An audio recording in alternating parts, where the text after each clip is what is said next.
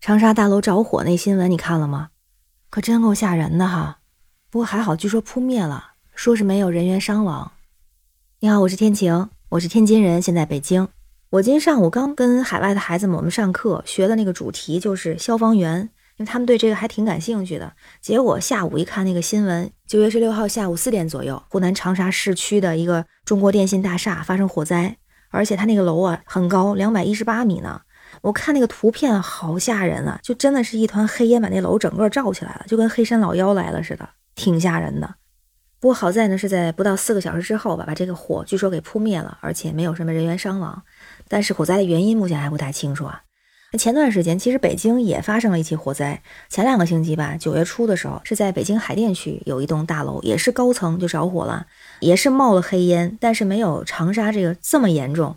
当时从那个视频里能看出来，就火苗从窗户里头窜了出来，然后也是使劲往上窜，整个外面墙也都是熏黑了。当然，最终很快也是扑灭了。所以像这种季节吧，这个天气比较干燥，火灾可能比其他时间更容易发生。特别是在城市里这种高层，就一旦发生火灾，问题还挺严重。一个是说这样的建筑本身，它就时间长了，年久失修。特别是它这些外层有什么保温层啊，都是可燃材料，所以如果发生火灾，它就是大面积的扩散，一下就窜到天上去了。还有呢，就是这里人多，高层里面不管是住的人还是办公的人，它的密度特别高，就一下子就会牵连好多，就株连一楼，然后火烧连营的这种感觉，所以确实需要引起重视。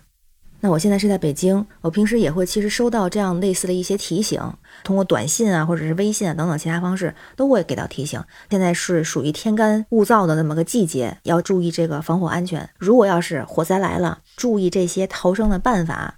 有哪些逃生的办法呢？首先第一个一定是冷静，冷静，冷静再冷静，保持冷静。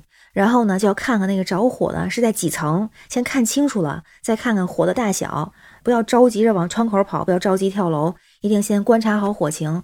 第二个呢，就是如果着火的那个地方它是在上层的时候，那就往下边跑；如果着火的位置是在下层的时候，就该往楼顶上跑。如果要是外面浓烟滚滚了，那个逃生通道都已经都是烟了，就赶紧回家把门关好，然后呢等着等着救援。第三个肯定是要报警，但是报警怎么报呢？把门关好了报，在屋子里头报警哈，打电话幺幺九。报警的时候一定要说清楚、说明白，用最简单的话说清楚。我是在什么位置？我在几楼？你别回说打电话问幺幺九吗？说我家发生火灾了。幺幺九说你在哪儿呢？他说在我家。幺幺九说具体点儿。他说我家厨房里。幺幺九说你现在的位置是什么？他说我趴在桌子底下呢。然后幺幺九说我怎么才能到你家？他说你们不是有消防车吗？就是这种问题，我们千万不要问，直接告诉人家我家是在哪个市、哪个区、哪个街道、哪个门、哪个楼、哪个门牌号，直接告诉人家就对了。在开门之前，还要试试看碰一下那个门把手，温度看看高还是低。要是温度比较高的话，就说明可能门口已经有火过来了，就是会有烟雾从门缝里钻进来。那这个时候就不要着急开门。如果是火势特别大，没有办法逃生的时候，就要赶紧把这个门封好，然后报警求助。所以一定是把门封好，这个是切记。第四个呢，就是一定待好了，一定不要到处乱跑，去等待这个救援。如果是白天的话，如果手边有颜色比较鲜艳的东西，就可以用来把它做这个信号。然后如果要是晚上的话，就用手电筒或者是手机的灯在窗口这样晃，这样会便于发现。再有第五个呢，就是逃跑的时候千万不要坐电梯，一定要走楼梯。电梯里的那个材料它是不防火的，所以一定不要坐电梯。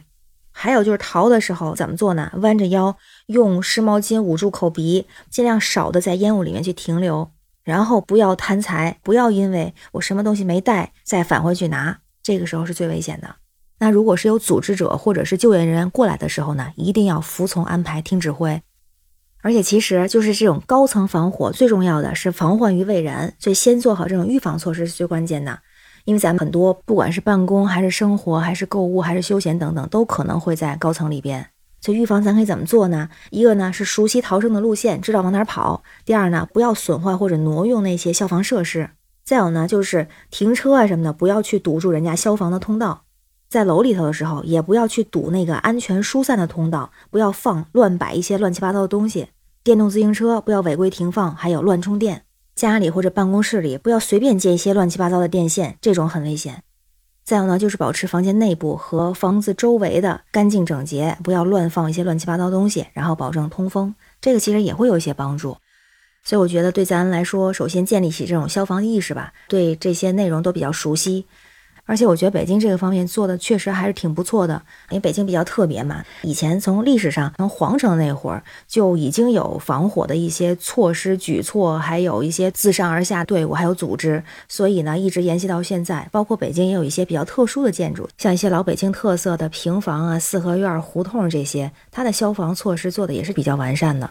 再来就是经常会做各种宣传，而现在北京至少有五家吧，属于那种消防科普教育基地。还有消防体验馆，就可以学习消防知识，也可以去体验。这个大人小孩都可以去。就是这种安全的意识、消防的意识，需要每个人都有，而且从小要培养。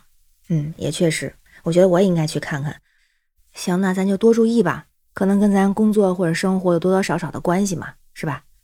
今天就说到这儿。我是天晴，感谢你的关注，感谢订阅雨过天晴，让我们一起聊聊天儿，让我们每天的生活都是安全的、平安的，每天都有好的心情。